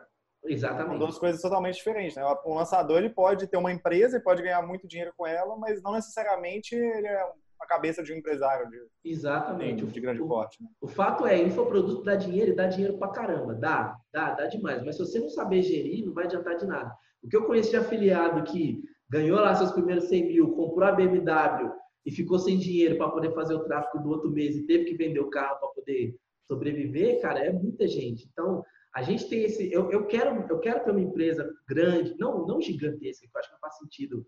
Não precisa ter empresa com 100 funcionários e tudo, mas eu quero. É, é, é, é coisa de, de, mineiro tradicional mesmo. Eu quero chegar na roda da família e falar: ah, eu tenho empresa com X funcionários. É, chegar, nossa, eu tive que pagar 13 terceiro no final do ano. Ah, pelo amor de Deus, eu, eu quero ter esse tipo de, de preocupação. Não simplesmente, cara. é legal. É, de chegar. Mano, que alegria. Os meninos gostam, mas eu acho legal pagar imposto. Chega aquele, é, aquele é imposto lá de tipo 10 mil pontos de imposto para pagar. Cara, que demais. Estamos ajudando o governo. Ajudando a economia. Emprego, é, ajudando a economia a girar. Então eu tenho essa percepção. Isso, isso tenho... é legal, cara. O primeiro imposto que eu paguei, eu mostrei para um amigo meu, foi 4 mil reais. Aí eu mostrei para ele, tipo, caralho, que facada! Tá maluco? Eu falei, não, velho, facada, caramba, isso aqui é bom. É. Tipo, a gente, tipo, que venha mais imposto. Porque quer dizer que você tá regularizado e que você tá pagando isso. imposto. Quanto mais alto tiver, mais dinheiro você tá ganhando, pô. Exatamente. Quanto mais, quanto mais subir, melhor. Porque significa que você tá ganhando mais. Então, eu quero sim ter uma empresa, ter uma, tipo, fazer uma, uma sede tipo Google, andar corrido, cheio de área de descompressão, né? Funcionar tudo feliz, a gente poder fazer festa de final de ano. Então, eu tenho sim essa pretensão. Então, por isso, essa, essa diversificação da gente pensar a Pinguim como negócio, não só como é, infoproduto, lançador, é uma, é uma pauta que a gente vai bater bem forte em 2020. Show. Misha, eu queria entrar no assunto técnico do tráfego do Facebook Ads, na verdade. Diga. Se puder falar um pouquinho aí, o que, que você está vendo que hoje está funcionando melhor? É, se são campanhas de CBO ou campanhas a nível de cunho de anúncio, né, o orçamento. Uhum. É, e se você separa tráfego frio de tráfego quente nas suas campanhas também. Excelente pergunta. Sobre o CBO, é, eu, eu, fui meio que profeta do apocalipse, porque eu conheço o Facebook, gente. Eu tô, eu tô, tô inserido nesse universo desde 2016. Quando viu, veio falando que ia mudar tudo você, eu falei, gente, ei, calma, vocês vão, vocês vão ver. Não é de hoje que eles faziam isso. Aí, dito e feito, não virou obrigatório nada não, não, não, vai virar, tem a opção de escolher e tudo. Então, foi muita gente desesperada perdendo dinheiro para poder aprender CBO. Eles perguntando, vai ter curso de CBO? Eu falei assim, mano, pelo amor de Deus, vai, faz o seu. Então, eu, eu sou um defensor do, da, do orçamento no conjunto de anúncios ainda. Funciona e funciona muito bem mesmo. Aí, é isso, Brasil. É CBO, caralho! É, cara, todas as vezes que eu testei o CBO, deu ruim. A única vez que eu consegui acertar foi em captura de lead, mas depois eu tentei de novo, cara, não deu. Tem alguns alunos que estão testando, falam, Misha, tá dando certo e tal. Já, já assumi que o CBO é melhor, migrei toda a minha operação para CBO, falei, parabéns, eu vou fazer isso, porque enquanto está funcionando, vou deixar. Consigo ROI, consigo fazer tudo que eu quero, tem controle de tudo, do investimento, é isso que eu quero. Eu, é, o Facebook é mais inteligente que a gente? É. Mas eu acho que quanto mais eu poder contribuir com a, com a inteligência que eu tenho nos testes, melhor. Porque o que tem desse. Tem certeza, tanto de gente recebe ligação daqueles gerente do Facebook lá. Nossa! É, que fala, não, muda suas campanhas para tráfego. É, é, bota o pixel de não sei na onde. Mano, eles não sabem nem o que, que eles estão falando. É. Então, eu, eu, sou ainda o defensor do, da, da otimização do conjunto. Funciona e funciona muito bem para mim aqui, tanto em ticket baixo quanto em ticket alto. Então, é, é, é CBO, eu acho que, cara, você tem que adaptar. É, se você se você estiver disposto, eu sou preguiçoso, detesto ficar fazendo esses testes mais complicados. Então, se você tiver tempo para poder pensar, criar uma lógica é, e, e, querer inventar a roda de novo, vai lá, vai dar certo. Se não der, fica o aprendizado. Mas eu ainda sou um defensor do, da otimização do conjunto, porque para mim é mais fácil de escalar, para mim é mais fácil de ver as métricas. Porque já, já eu tive uma experiência com o CBO, é até bom contar isso. Vamos lá, para você poder ver que o Facebook não é tão inteligente quanto a gente imagina. Produto emagrecimento, beleza, estamos lá, simbora. Vou botar esse CBO aqui para poder ver de qual é que é. Então, botei lá as campanhas, tudo bonitinho, organizado. Vi lá, vi o Cadu falando, Cadu fala, Cadu Edson fala muito de CBO, então vi as aulas deles, stories, tudo. Falei assim, bom, beleza, vou fazer meio que estrutura igual o Cadu tá falando aqui, que tá dando certo para ele, então tem que dar certo para mim também. Simbora. Fiz lá, botei lá os conjuntos, as campanhas, né? O orçamento lá mais alto no, no, na, na, campanha. Beleza. Tá lá um anúncio entregando pra caramba, só que tinha um porém. Esse vídeo que eu tava anunciando, um dos vídeos que eu, que eu botei na, dentro da, da estrutura, era a, a, treinadora, né? Que ela é mãe também. Ela tava fazendo lá os agachamentos dela é, perto de uma banheira e atrás estava o filho dela. O filho dela é mais novo, devia ter o quê? uns três anos. Ele estava na banheira sozinho. Estava na banheira sozinho, lá brincando na banheira, e a mãe lá fazendo os agachamentos. Aí o que, que rolou? Deu uma porrada de comentário nesse anúncio de um tanto de mãe xingando, falando como, como, você é responsável, você está aí malhando enquanto seu filho está aí atrás, né, a ponto de morrer afogado. O que, que o Facebook pensou? Ele não tem inteligência para saber se a pessoa está xingando, principalmente a gente mineiro que fala as palavras tudo cortada, então não tem essa inteligência de entender. E aí o que, que ele viu? Nós, poxa, aqui tá dando comentário pra caramba. Começou a entregar ele. Aí foi de final de semana, não olho muito campanha de final de semana. Cheguei na segunda-feira, cara, o ROI, mais do que negativo, mas um anúncio lá entregando sozinho. Mas por que, que ele está entregando esse anúncio? Ele é o que está tendo mais comentário negativo. Aí eu fui entender a lógica. Eu falei, pô, é, as pessoas estão comentando, engajando com esse aqui, compartilhando em outras mães, compartilhando em grupo de mãe, as mães tudo xingando, ele entendeu, ó, oh, isso deve ser uma coisa boa, tá todo mundo comentando. A partir desse momento eu falei, cara, não faz sentido eu fazer CBO, porque o controle não está 100% na minha mão e eu não quero ter isso. Então, essa foi uma das experiências ruins que, ruins que eu passei com o CBO. E a partir, a partir especificamente desse teste, eu, eu desisti de, de ter, cogitar testar o CBO enquanto o conjunto está tá nadando de braçada. E aí a outra pergunta, qual que era a mesma outra pergunta? É, público frio, público quente, normalmente você né, separa, não separa, como é que você eu faz? Gosto, eu gosto de separar dentro da mesma conta. Então, eu tenho uma campanha de remarketing, né, que vai estar lá o público é, quente, e eu tenho uma campanha do tráfego frio. E aí, qual que é o... Isso para perpétuo? Isso para perpétuo? Isso, isso para perpétuo. Tanto para lançamento também eu separo. Também. também separo. Porque eu quero ver o ROI específico daquele que aquela campanha está me dando. Eu quero ver o que, que, o, que, que o remarketing está me dando de ROI e o que, que o tráfego frio está me dando de ROI. Por quê? Quando eu faço assim, fica mais fácil eu acertar o ROI do tráfego frio e ganhar ainda mais no remarketing. Eu estou vendo especificamente, ah, é, a, minha meta é sempre no tráfego frio ter pelo menos 100% de ROI. Então eu sei que se eu tenho 100% de ROI, o remarketing não falha. O remarketing vai dar mais do que 100% de ROI, com certeza. Então, para te interromper, mas é, ah. negócio de ROI, boa 100% e tal, tem uma galera que às vezes não entende, mas o 100% ah, boa. ficar no 0 a 0 nesse caso, é isso? No, eu considero o 100% é eu pagar o meu tráfego e voltar mais um. Então, por exemplo, para mim, o 100% de ROI, é, é, na verdade seria o ROAS, né? Eu falo ROI porque é mais, mais fácil, ROAS eu acho muito, tá muito feio. É, então, é, eu botei é, eu botei 100 para poder voltar 100% de ROI. Então, eu paguei os 100 e voltou mais 100. Então, na verdade, eu tive 200 de resultado. Isso, é, eu tive 200 de resultado. Então, desses 200, eu paguei os 100 e sobrou mais 100. Então, eu, eu considero assim. Beleza. Então, eu, eu miro 100% de ROI no tráfego frio e aí o remarketing maximiza ainda mais o meu lucro. Então, quando eu consigo ver separado, bater o olho de fora e já ver, ó, então eu preciso mexer nessa nessa, nessa campanha de tráfego frio já acerta a mão no frio, o remarketing o que vier vai ser lucro. E às vezes, quando você está com um volume de investimento muito grande, eu gosto de diluir em contas diferentes. Então, eu tenho. É, é, a gente, nosso gerenciador aqui é, é, um gerenciador mais antigo, que é da época que você conseguia as 800 contas. Então, eu diluo em várias contas de, de anúncio, é, principalmente quando está com investimento maior, porque se uma conta cair, ou por atividade comum, ou por algum motivo, eu não paro minha operação toda. Eu tenho mais conta rodando com investimento diluído e já um, um hackzinho de contingência.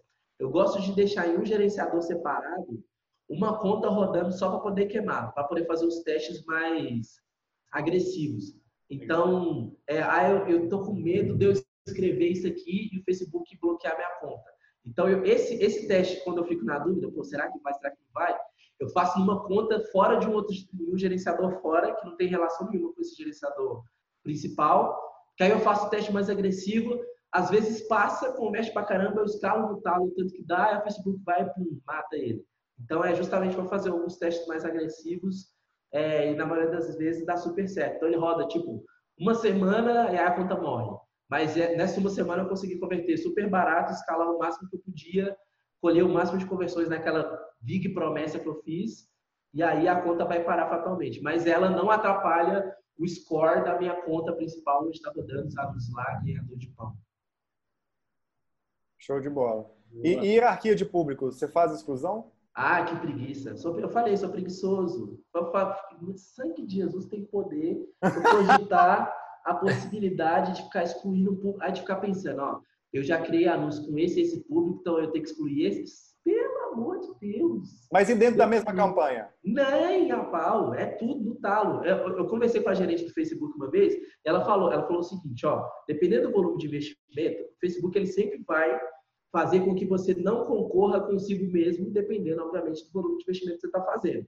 Então, quando você está no volume de terráqueo, né, que a gente tem, sei lá, é, 10 mil, 20 mil, 50 mil, 100 mil para investir, cara, você não vai competir com, com você mesmo. Porque o Facebook, ele, ele faz com que anúncios que saem da mesma página não concorram entre si. Então, isso faz com que eu consiga escalar horizontalmente infinito. Eu tenho, se eu abrir minha campanha para vocês aqui, vocês vão ver que tem uma porrada de, de conjunto igual, exatamente igual. Eu chego a fazer tipo 40 cópias do mesmo conjunto, do mesmo público, sem mudar uma vírgula.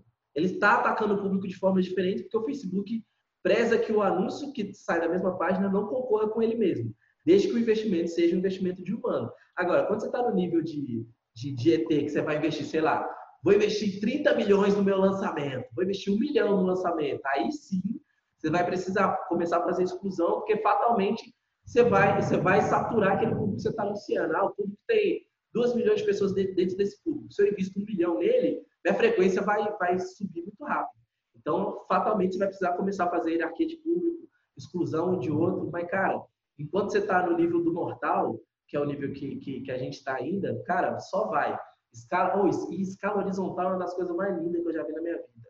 Vai duplicando sem pudor, tudo igual. Cara, achou um conjunto que tá bom, duplica ele, vai replicando. Eu gosto de replicar de, de 10 em 10 vezes. Você vai ficar com uma campanha com uma porrada de conjunto, muitos deles iguais, porque eu, eu, eu acredito o seguinte: quando você descobre o melhor público para poder anunciar, você não precisa inventar moda mais.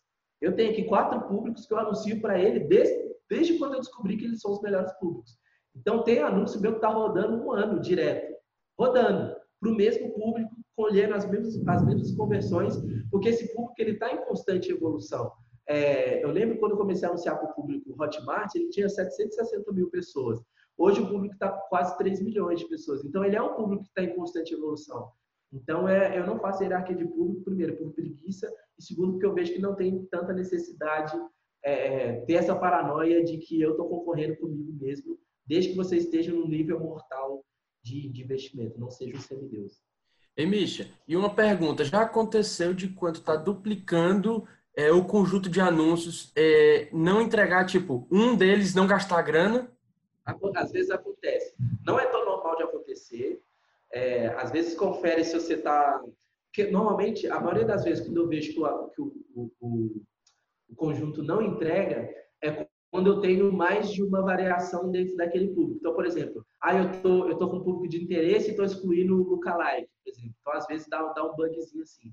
Aí eu tô com um público de interesse excluindo o outro. Ou um público de interesse limitando para o outro. Às vezes, quando você faz esse tipo de, de combinação, ele dá esse bugzinho e alguns não entregam. Mas o que pode acontecer, que é, que é normal de acontecer quando você faz essa escala horizontal, é de que nem todos os públicos que você, que você duplicou vão dar certo.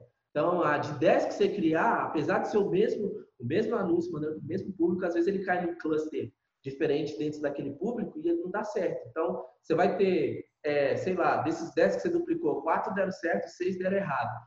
Mas como esse, você já está, quando você está fazendo esse tanto de, de cópia, você já está no nível de escala, então fica mais fácil de você fazer a análise diária. Então, eu criei hoje, amanhã eu já posso fazer essa análise e eu já não vou ter, como a, gente sempre é, eu, no meu caso, eu sempre invisto o valor do meu CPA ideal, principalmente na escala horizontal. Então, com um dia, eu já consigo saber se aquele anúncio vai dar certo ou não. Então, eu já paro ele e fico com os bons, até chegar no nível de você entrar na sua campanha e só ter anúncio funcionando. Aí esse é o paraíso, é só você escalar e, e, e vamos embora. Então, é, é, é, tem, a, a gente precisa ser tarado por teste, mas você precisa entender que quando você chega no nível que, cara, tá tudo funcionando, mano, só escala.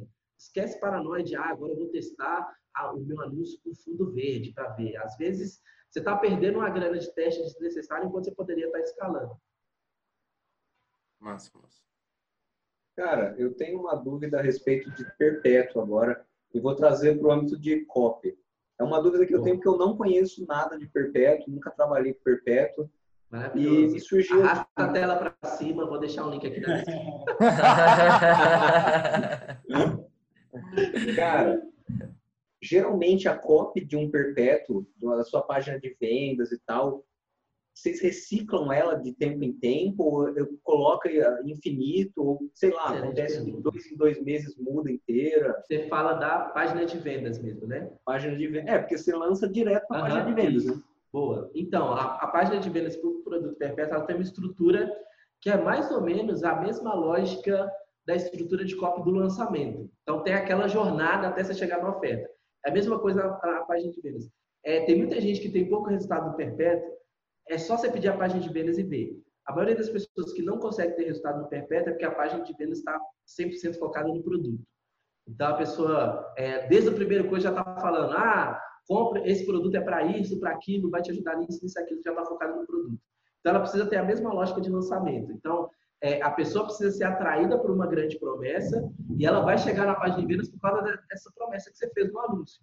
Então, você vai mostrar para ela que ela tem um problema e que o seu produto é a solução. Então, nunca você vai ofertar o produto de cara, você sempre vai mostrar para ela que a transformação que aquele produto pode, tra pode trazer para ela. E aí, é um nível de consciência mais frio, né? Exatamente, né? exatamente. Ela precisa, você precisa mostrar para porque você poder ter resultado com o tráfego frio, a pessoa precisa estar tá muito bem convencida na página de vendas.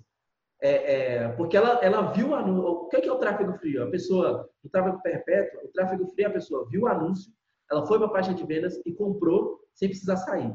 Para ela fazer isso, independente do ticket, a página de vendas precisa ter uma estrutura de copy muito bem construída para mostrar para ela todos esses aspectos, que ela tem um problema, que não é só ela que passa por isso, olha quantas pessoas foram transformadas, olha onde você pode chegar, até chegar na oferta, falar do produto, falar o que, é que ela vai receber, fazer uma coragem de preço, aí oferecer preço, garantia, essas coisas todas. Então tem, tem essa lógica de, de estrutura. E aí, questão do teste, como como é, é, o tráfego perpétuo é uma coisa que não acaba nunca, você tem que estar fazendo todo dia, então você precisa ser, primeiro, muito bom em otimização e, segundo, gostar de testar. Então, o que, que a gente está sempre fazendo? Não tem uma periodicidade para isso, é, porque vai depender, o teste vai depender do volume de tráfego que você está mandando.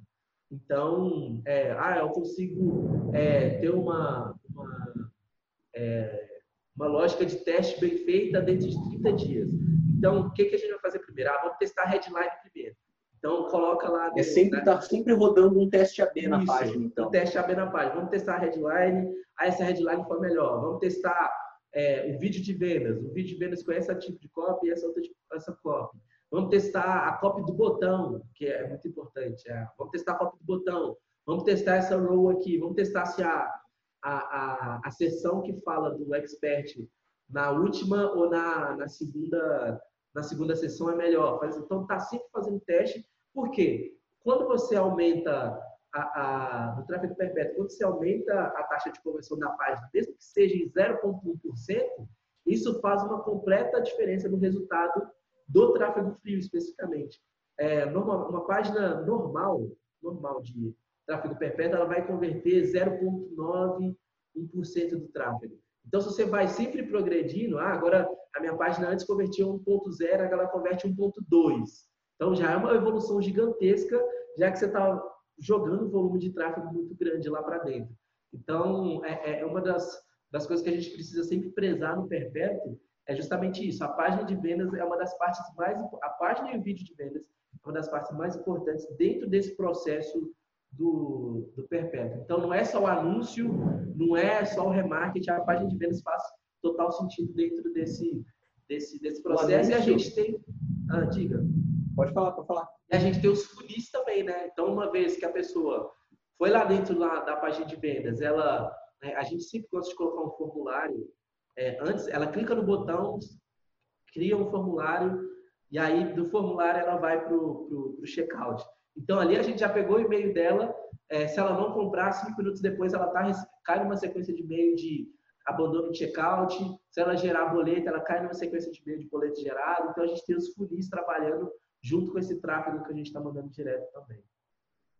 O, o, o, anúncio que vocês mandam para a página de vendas, ele também é estressando a dor, não o produto. Exato. A maioria deles. Ou vocês testam todos os níveis de consciência sempre, assim. Você vai falar do produto só no remarketing, depois que ela já sabe que o produto existe. E aí no remarketing você vai for. falar, isso, é. No remarketing é que você vai falar de garantia, de desconto se tem, do, é, do mostrar o curso por dentro, essas coisas todas. Mas no tráfego frio, pensa sempre, você sempre precisa pensar na lógica de que a pessoa não está na rede social, que é aquilo que a gente falou antes. A pessoa não está na rede social para comprar nada. Então ela precisa ser chamada a atenção em cima de algum tipo de argumento. Então, se eu estou vendendo produto de emagrecimento, eu não vou falar com ela, ó, é, clique no botão e se inscreva no produto que tem 12 aulas para você fazer. Não, não vai, não é isso. É, é se chegar para assim, oh, você sabe que é, eu sei que todas as vezes que você vai para a praia, você compra o maior, não é porque o maior está na moda, é porque você tem vergonha de mostrar o seu corpo. Você tem, você tem vergonha de botar um biquíni branco e, e, e a, as suas primas que estão tudo sarada é, falar de você, falar da quantidade de estudos que você tem. É, é, é, a calça que você está guardando, eu sei que você tem uma calça jeans que você está guardando no guarda-roupa, que você está prometendo há cinco anos que você vai voltar a vestir ela. E você não está conseguindo, botando festa. Então, é, é, eu estou tocando na dor dela. Exatamente. Aí eu falo, ó, se você, se você quiser é, é, voltar a ter o corpo que você tinha de antes, eu tenho uma coisa aqui que pode te ajudar. Clique no botão e saiba mais. Então, eu não estou falando... Isso geralmente vai em texto? Vídeo, eu gosto sempre usam... de vídeo. Eu gosto é sempre, sempre 100% vídeo, porque no vídeo a pessoa não... No texto a pessoa pode ter mais de um tipo de interpretação. Eu, eu acho que no, no vídeo, no, no, texto não fica tão claro a entonação que você está falando, é, o, o, tipo de, de, de expressão facial. No, no, texto não tem. No texto a pessoa... É, é, é o Matheus sempre falava isso comigo. Não escreve texto muito longo em anúncio, porque se você não for muito bom de copy, você pode perder a pessoa na cópia do anúncio. Então, às vezes, ela tá lendo lá, não, beleza, gostei, não gostei. Às vezes, você escreveu um parágrafo e ela pensa, ih, não é para mim. Falou isso aqui, ah, então não é para mim, não. Então, passa e continua rolando. Então, o que que eu, qual que é o, o fluxo que eu gosto de fazer? Eu faço um vídeo bem scriptado e a cópia do anúncio é para a pessoa assistir o vídeo. Então, por exemplo, ah, um, um que deu um que deu muito certo aqui no, no, nos meus produtos. É, qual, qual foi mesmo? É, se você. Como é que é? Não vá dormir. Se você quer fazer a primeira venda, não vá dormir sem assistir esse vídeo. Então, tipo assim, cara, que técnica de copy tem aqui? Só de curiosidade, mas assim, mesmo bem lero-lero, bem copy de, de, canal de YouTube. Por quê? Eu sei que se a pessoa apertar o play, ela fala assim, ah, eu quero fazer a primeira venda, então não posso. Ah, o que, que tem aqui? É, então a pessoa vai assistir o vídeo, o vídeo sim tem uma estrutura de copy, de script, para convencer a pessoa a ir para a página de vendas, não para ela comprar o produto. E aí, no vídeo, então, o texto do anúncio, eu chamo ela para ver o vídeo, no, no, no, script do vídeo, eu chamo ela para ir para a página de vendas, é a página de vendas que vai fazer o papel dela. E aí, uma vez que ela foi para a página de vendas não comprou, vai ser perseguida durante 180 dias aí, com vários tipos de argumentos diferentes até ela comprar o, o produto.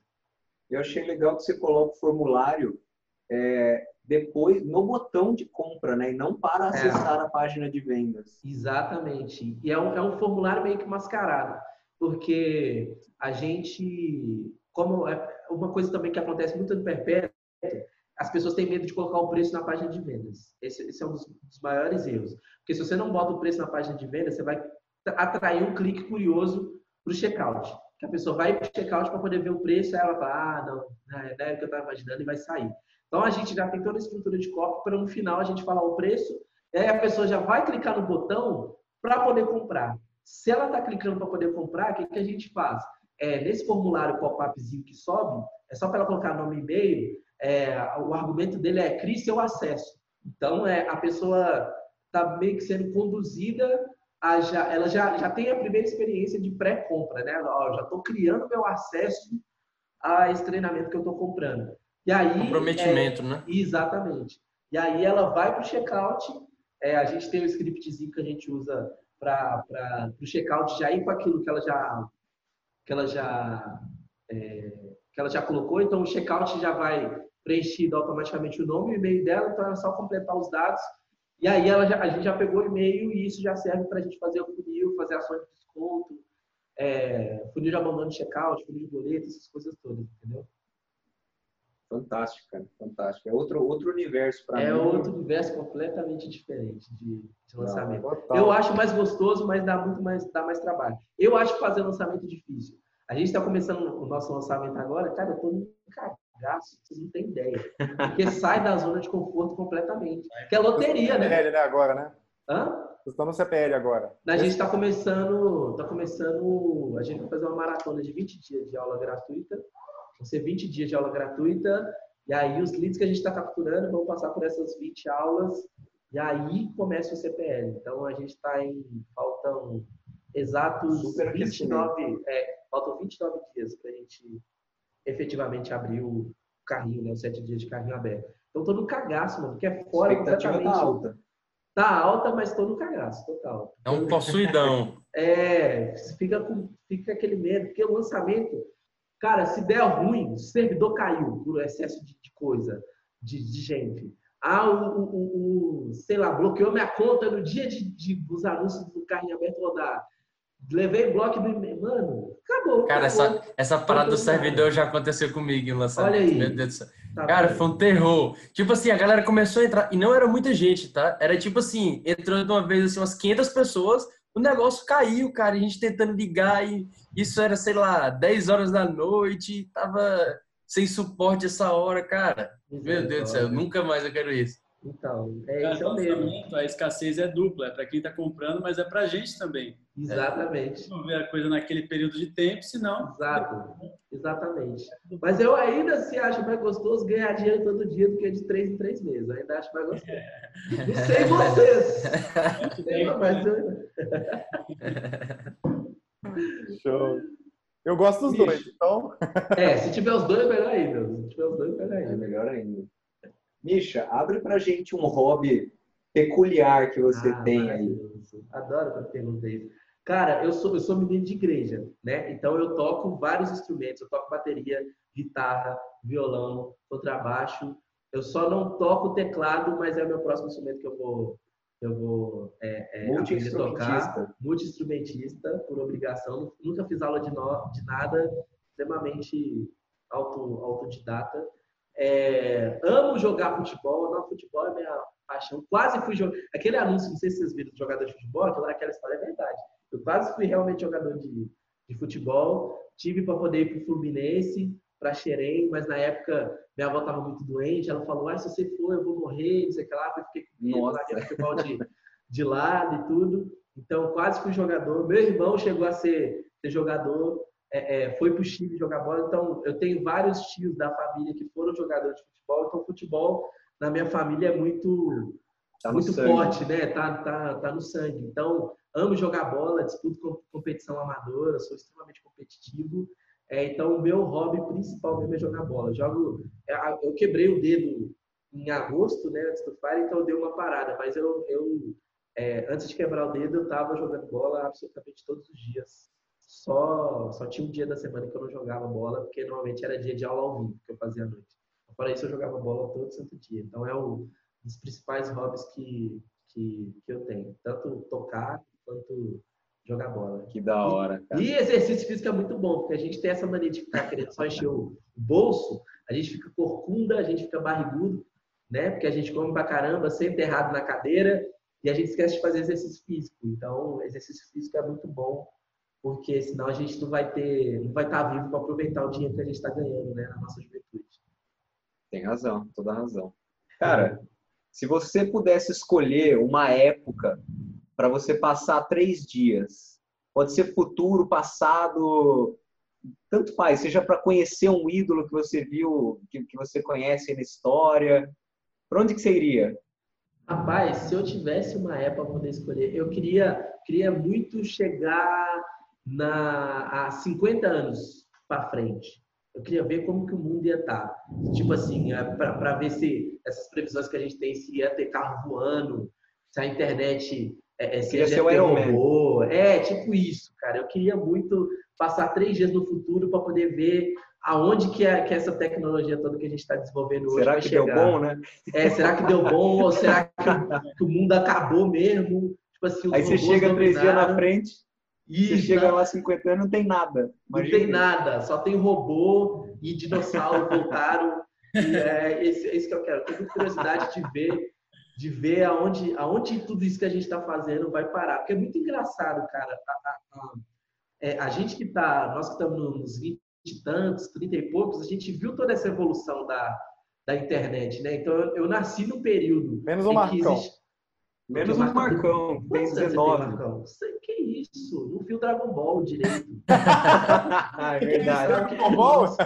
Não viu Dragon Ball direito. Nem existia DVD na época dele, velho. É. Live já. É, já era pendrive, já nasceu na era de Spotify, já, pelo amor de Deus. Ela demais. Então, a gente viu toda essa evolução. A gente viu a evolução do celular, que antes o celular, eu estava até falando na live antes, é, ser chique é você ter o StarTAC, né, que abria assim, né, puxava antena, aquela tela desse tamanho. Isso que era chique na época. Falar, não, meu celular ele armazena, armazena mil contatos, mil listas telefônicas, é isso. Então, a gente viu toda essa evolução. Então, eu tenho muito tenho muita curiosidade de saber para onde essa tecnologia toda que a gente está desenvolvendo agora, para onde que vai parar. Se a gente realmente vai acabar com, com o universo ou se a gente vai ajudar mesmo, é, se a gente vai melhorar mesmo, né? Que da hora, cara. Torço que seja positivo, né? Tomara, né? Eu não tenho muita Torço esperança, que... não. Não sei. Sei lá. sei lá. Cara, agora, agora eu vou, vou gerar uma, uma questão aqui. Vamos lá. Ah. Se acontecesse um apocalipse nuclear, Pode ah. ser daqui 50 anos, hein? Vamos lá. Cara, me fale três coisas que você levaria com você. Você já tem sua namorada, sua mulher, sua família, seu cachorro. Essas coisas três coisas né? Que... É, é, isso não conta. Não conta. Se eu pudesse levar, eu tô adorando, tô me sentindo Ana Maria Braga aqui. É, se eu pudesse levar três coisas, mano, então vamos lá. Cara, eu levaria Rapaz, difícil, hein? Porque eu não sou muito apegado nessas coisas de. de... Levaria comida. Ia, levar, ia tentar levar comida de preferência traquina de morango, que eu acho que é ah, boa. Então, se eu pudesse montar um, um estoque de traquina de morango, eu levaria. Eu levaria. É... Eu levaria. Eu tenho um joguinho aqui que chama Dream. Como chama? Dream League Soccer, que dá para jogar offline. Então, se acontecer um apocalipse nuclear, não tem internet. Então, dá para jogar meu joguinho aqui offline, para eu não atrofiar a mente. Para não ficar entediado. Exatamente. E eu levaria um. Eu levaria um, uma, esse, essa, uma cadernetinha para poder escrever um diário. Para poder ver como, como a gente vai ter essa referência desses filmes que a gente assiste. Então, em alguma hora a vida vai voltar a existir. Porque aí eu posso vender esse livro a 997 na hora que o mundo voltar. genial, genial. Isso foi muito bom. genial, cara. Nossa, velho, essa foi a melhor resposta. Essa foi a melhor do podcast, velho. Essa daí foi pensada, certeza. maravilhoso, maravilhoso. Mandou demais, cara. Boa. Ô, Misha, e agora me fala uma coisa. E se não existisse internet, não existisse, qual profissão uhum. você teria? Se não existisse internet, cara, eu, eu queria ser... Se não existisse internet, provavelmente a publicidade ia ser bem, bem pouco atrativa. Então, eu, eu ia querer ser é, ator da Malhação, certeza absoluta. eu fiz teatro. Eu é, fiz é três semestres... É real. Eu fiz três semestres de teatro pensando, cara, eu vou, se eu não entrar para malhação, eu vou ter um programa em alguma televisão, tenho certeza absoluta. Eu participei de reality show, já, meu filho, não, não, não Big Brother, essas coisas esquisitas, mas reality show de designer, já participei, já apareceu, já apareceu uma porrada de programa, então eu tinha, eu tinha, eu sempre tive na, na, na cabeça, pensei, cara, se tudo der errado, eu vou ser ator de televisão, vou ter um programa para mim, eu tenho certeza absoluta que vai ser o programa mais legal de toda a televisão brasileira, mesmo que que fosse na, na, na, TV rural ia ser o mais legal de todos.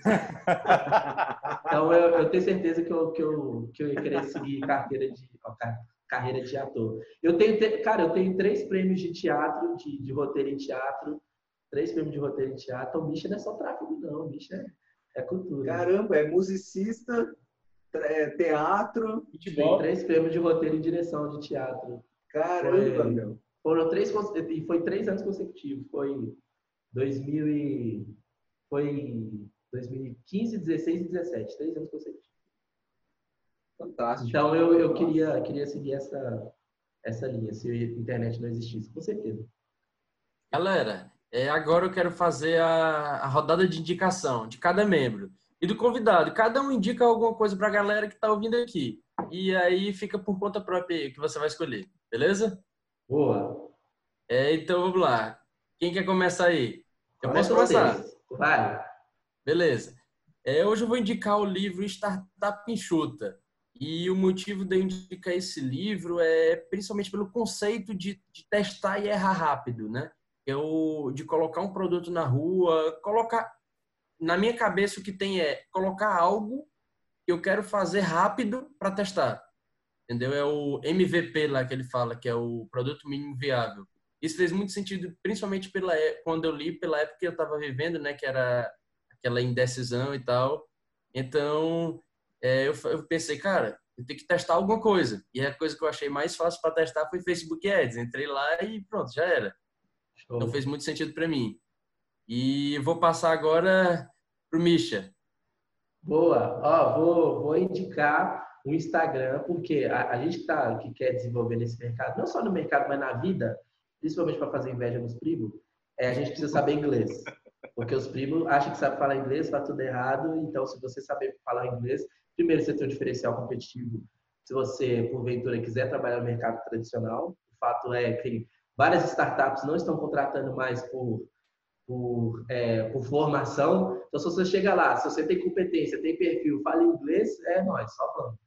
Então, o inglês é extremamente importante para a gente estar nesse mercado. E tem um Instagram que eu gosto muito, que é um cara que eu estou desenvolvendo ainda mais o meu, meu inglês, que chama Aprenda Inglês Sozinho. Aprenda Inglês Sozinho. É do Teacher Dan.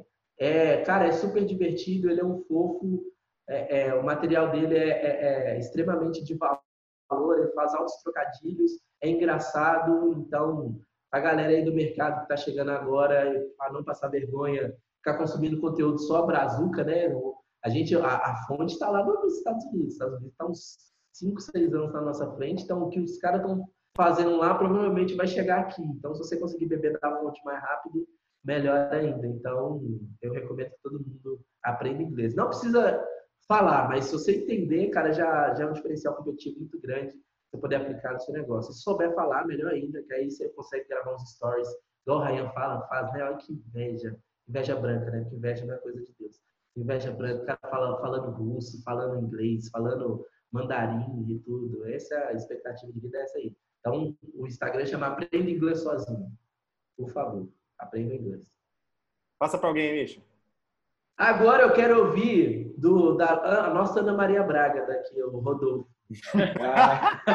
quero ouvir de você. O que você vai indicar pra gente? O quê? Um, um bolo Fechou, de cenoura? Tem uma panela aqui que é... Cara, geralmente eu passo livro, hoje eu quero passar um negócio totalmente diferente. É, é, muito comum no nosso mercado e realmente é um super benefício. A gente até teve muito sobre isso no último podcast com o Jackson Engler, que é sobre meditação. Todo mundo fala do poder da meditação, o impacto que ela tem na nossa vida e etc. E pouco se fala de técnicas e coisas desse tipo. E eu quero passar como eu faço, uma das formas que eu faço, que eu acho bem interessante, que eu utilizo, até separei aqui. Não é um terço, né? Vamos colocar como um terço para quem não estiver vendo, né? Estiver ouvindo. Tem dois exemplos aqui, o meu da minha namorada. Isso aqui é um japamala. Japamala é tipo um terço, só que é indiano. Ele tem 108 contas tem modelos menores que a galera usa no pulso e tal, mas ele é para mantras. E é uma técnica muito legal de meditação para quem tem dificuldade em silenciar a mente, em silenciar totalmente os pensamentos, é, que não consegue fazer a forma tradicional, fica meio inquieto. E os mantras ajudam muito nisso. É muito interessante. E na filosofia indiana e tal, né, budista, sei lá, eles falam que quando você termina esse japamala, essas 108 contas, que aí você vai como se fosse um terço mesmo, fala o mantra, passa para a próxima conta, etc. No final, a sua mente já está silenciada. Você conseguiu alcançar um estado ali de, vamos dizer, colher uns benefícios da meditação. Então, pode ser uma forma que pouca gente conhece, que não tenha ouvido falar, que seja novidade, e quero passar aqui como uma ideia para você começar. Traga a meditação para sua vida, tem N formas, essa é mais uma delas. Passo para. É, tá, tá aí a prova de que ter mais de uma conta é boa, né? Então, eu sei que tá aí, tem uma conta só, até os Hindu tem 108. e você tá com uma conta só rodando, correndo risco de sofrer bloqueio. Genial, genial. Já, já arrumou um gancho. genial. Vai lá, Brunão. Vamos lá. Então, é, recentemente eu fiz uma reforma aqui no meu escritório, no meu home office. E. Percebemos. É, deu para deu ver, né? Aqui, é, e assim, é, comprei uma cadeira mais confortável, umas paradas assim. Talvez esse, isso que eu vou falar não é para quem está começando, porque eu comecei, tipo, não tinha nem escritório. Era atrás do armário, assim, da, na, no fundo da casa da minha sogra, tinha um barracão, eu morava lá com a minha esposa, minha filha. Aí atrás do armário, eu botei o armário para tampar a cama, tá ligado? e aí no fundo, assim, para o webcam aparecer, eu coloquei tipo uma bandeira. Eu trabalhei com moto, aí tinha uma bandeira da KTM. Para quem conhece marca de moto, aí tinha uma bandeira da KTM gigante ali. Aí era para tampar o armário, para ninguém ver que era um armário. Então, assim, para quem está começando não é isso, mas às vezes para quem já já está no, no mercado, eu acho que vale muito a pena você investir em estar tá em um ambiente que você gosta de estar tá, e que é do seu jeito, que é a sua cara.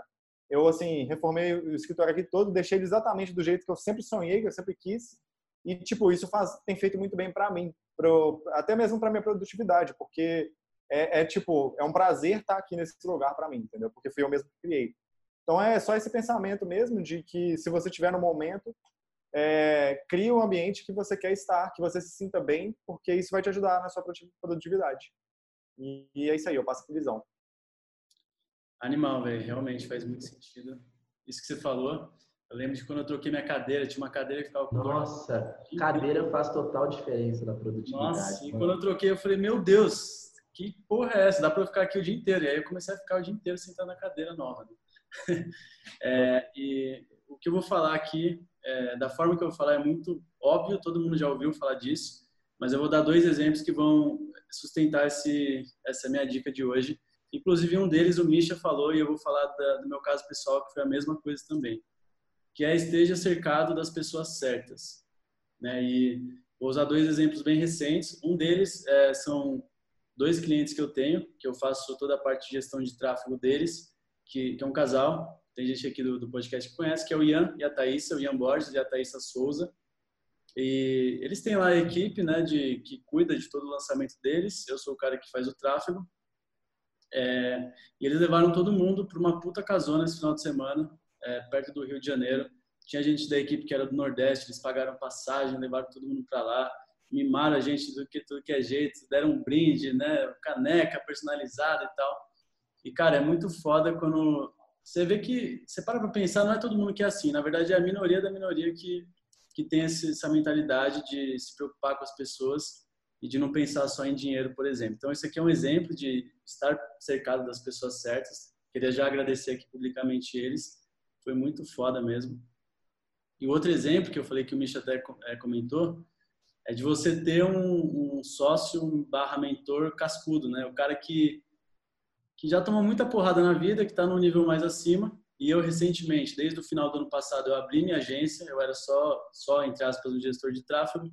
Abri minha agência e ele é o meu único sócio, né? Na verdade, somos só nós dois. Ele não é o cara que fica lá o dia inteiro sentado na operação, fazendo crochê, né? O tricô.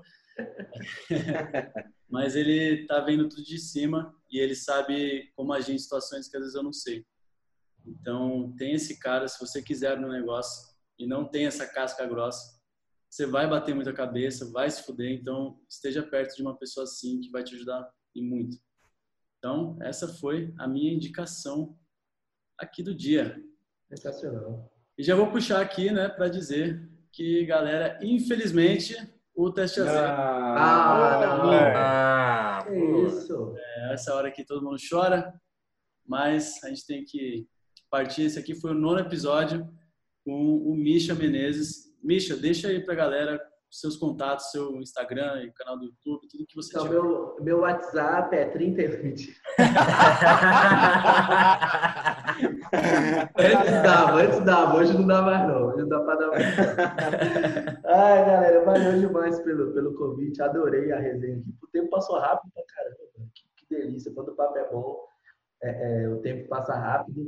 É, deixando as considerações, as considerações finais, eu eu quero muito que todo mundo tenha resultado nesse mercado. O fato é, o mercado não é para todo mundo, mas para quem quem entra de cabeça mesmo sabe que é resultado garantido, cara. Não, não tem como dar errado. Quem entra de cabeça mesmo vai ganhar grana, vai ser a pessoa mais rica da família, isso é fato. Mas até você chegar lá, você precisa acreditar que, que é possível.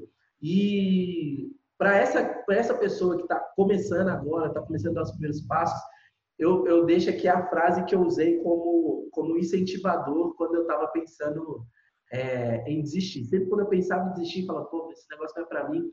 Eu tinha uma frase que ficava escrita dentro do meu guarda-roupa, que é a frase que eu, que eu sempre levo e levo até hoje para os alunos, que é, eu quero ver o que acontece se eu não desistir. Porque se você desistir, você sabe o que vai acontecer. Se você desistir, você não vai conseguir chegar onde você vai querer, você já sabe. Agora, o que será que acontece se você não desistir? Então, era nessa frase que eu me apegava, toda vez que eu pensava, que eu pensava em parar, eu falava, cara, deixa eu, deixa eu descobrir o que, é que, que vai acontecer se eu, se eu não desistir. Então, deixa essa frase para toda a galera que está começando. E para quem já está no mercado, já mais avançado, deixa o outro ensinamento, outro aprendizado que eu aprendi com a vida, que é, cara, aproveite mais a vida. Às vezes a gente fica tão bitolado trabalhando. A gente trabalha com internet, internet não fecha, né? A gente fica tipo 24 horas. Cara, aproveite mais a vida, mais as pessoas que estão no seu redor, porque a, a, vida é muito curta, a gente não sabe até onde, até quando a gente vai estar aqui, a gente não sabe até quando a gente vai aproveitar tudo. Então, é, que 2020 seja um ano de mais mais rolê de amigo, mais rolê com a esposa, mais rolê com o esposo, mais viagem. Cara, mesmo que seja, você ainda não tem condição de ir para Dubai, igual os marqueteiros vai, cara, vai para vai para Contagem, para quem é né? Vai para Contagem, vai oh, pra, eu, vou em Contagem, hein? É uma delícia contagem, você vai curtir.